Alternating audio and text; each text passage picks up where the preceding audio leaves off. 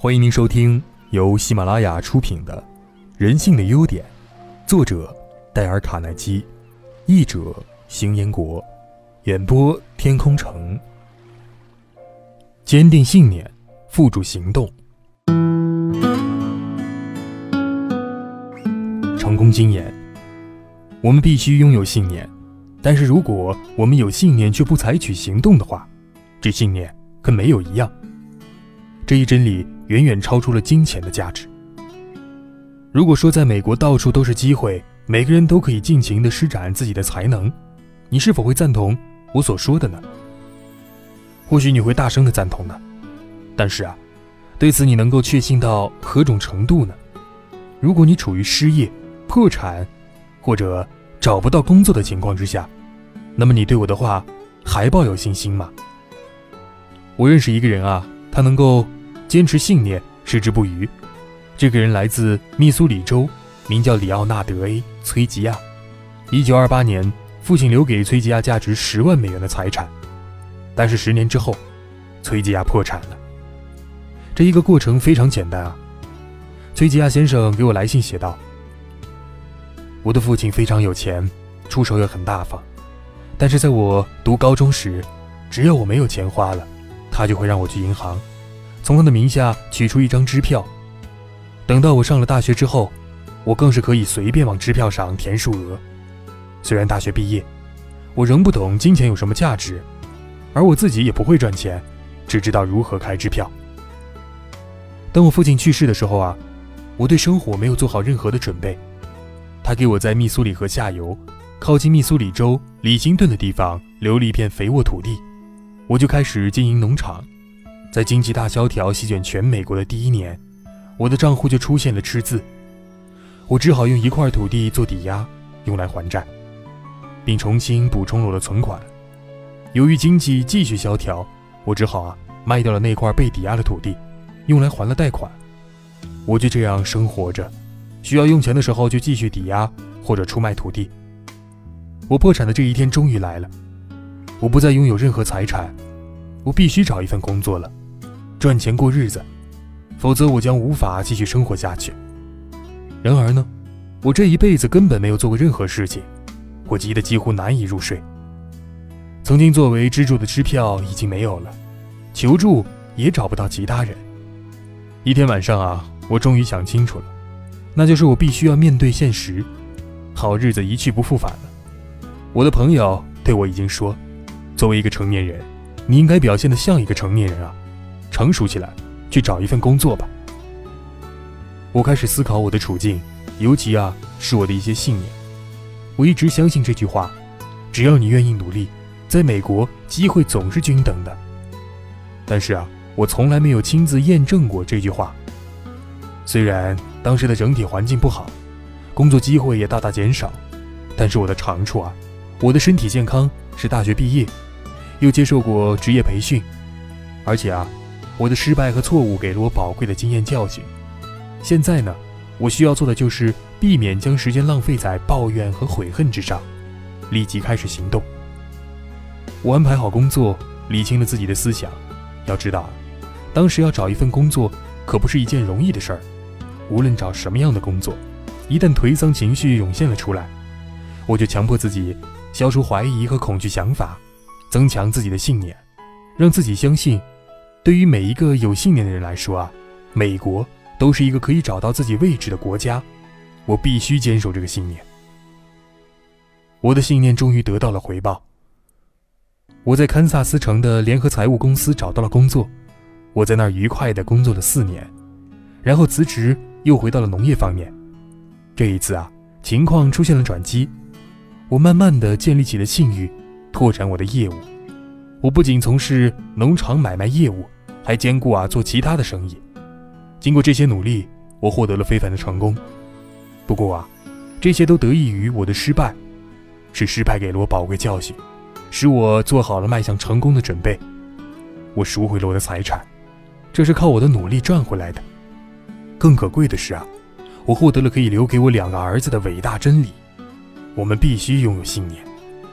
但是如果我们有信念，却不采取行动的话，这个信念啊，就跟没说一样。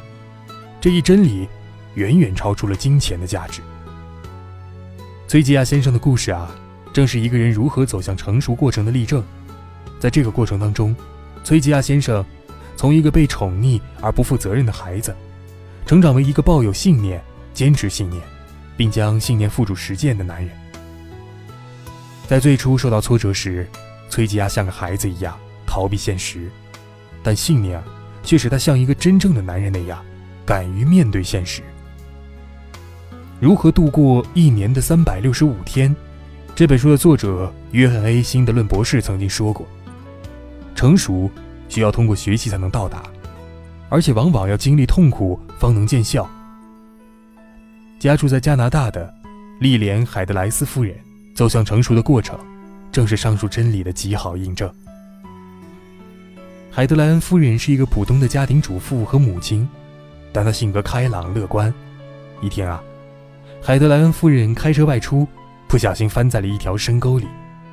海德莱恩夫人的脊椎最初被误诊为已经摔断了，可是从 X 光片上来看啊，看不出她的脊椎折断的情况。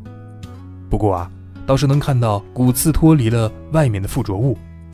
医生认为啊，海德莱恩夫人至少要卧床休息三个星期，并且将这个不幸的消息告诉了他。做好心理准备吧，医生说道。你的脊椎已经严重硬化了，也许在五年之后，你就不能动弹了。下面呢，则是海德莱恩夫人回忆当时的情形。当时啊，我吓坏了。我一直都是个活泼开朗的人，喜欢克服一切困难，可是现在却遇到了一个无法克服的困难。我的勇气和斗志，也因为卧床的时间从三个星期向无限延长的，逐渐的丧失了。我的内心越来越恐惧，也越来越软弱。有一天早上，我的神志十分清醒，我对自己说：“五年时间并不短啊，我还能帮助人家做很多事儿呢。如果配合医生的治疗，再加上我的决心，或许啊，我的病情能有所改善呢。我不想未经奋斗就投降，我要尽一切努力行动起来。一旦有了这种信念和决心啊，我突然有了力量，我要马上行动。”软弱和恐惧已经不复存在了。我挣扎着下了床，就这样，我的新的生活开始了。我不断的用这个数字来激励我，继续，继续，继续。大约五年半以前的一个清爽早晨，我重新照了 X 光，发现即使再过五年，我的脊椎啊也不会有什么问题。医生建议我要积极乐观，对生活充满兴趣，勇敢的活下去。而我呢，也正是保持了这个念头：只要身上有一块肌肉还能活动，我就要继续活下去。海德莱斯夫人的故事啊，又是一个因为拥有信念、坚持信念走向成熟的具有启发性的实例。当然了，仅仅拥有信念还不足以使人走向成熟。勇敢的确比怯懦更好，但是啊，假如我们面临考验却转身而逃，那么勇敢会失去作用。除非我们能够坚守信念，否则所有理论都毫无价值。有时啊，我们会言行不一，当面说一套，背面另一套。例如，有一个妇女因为一位女店员多找给她五十美分而暗自高兴，她把这件事告诉了我。我就问他是否会将钱退给那个女店员呢？没料到他很生气地说：“当然没有，是他自己犯的错误，应该让他自己来赔。”如果他少找给我钱，我也会遭受损失的。如果有人严肃地对这个女人的诚实提出质问，她肯定会蒙羞耻辱的。但她似乎对这种因别人的过失而使自己占小便宜的事情非常得意。然而呢，无论他从外表或者社会地位有多高，但这种小事啊，表明他基本上不是一个诚实的人。有一个会计师给我讲述了他一次经历。这位会计师去应聘一份有机会经手大笔现金的工作，那家公司请了心理学家和他见面，以便多了解一些他的人品和性格。心理学家问了他这样一个问题：假如啊，你有机会偷偷溜进电影院，不需要买票就能看一部你非常想看的电影，你会那么做吗？很明显，一个小处不够诚实的人，只要他认为有可能占便宜的话就占。那么当他面对大笔现金时，是不会不动心的。我的信念是否起作用，关键啊，在于我们如何去做事儿。基督耶稣说：“观其果而知其因。”重要的是我们如何去做。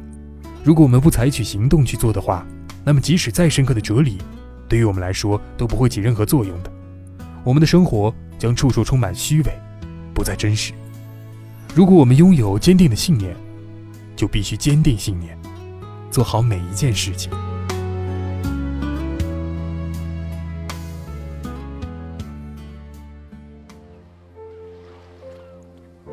各位听众，本集已播讲完毕，感谢您的收听。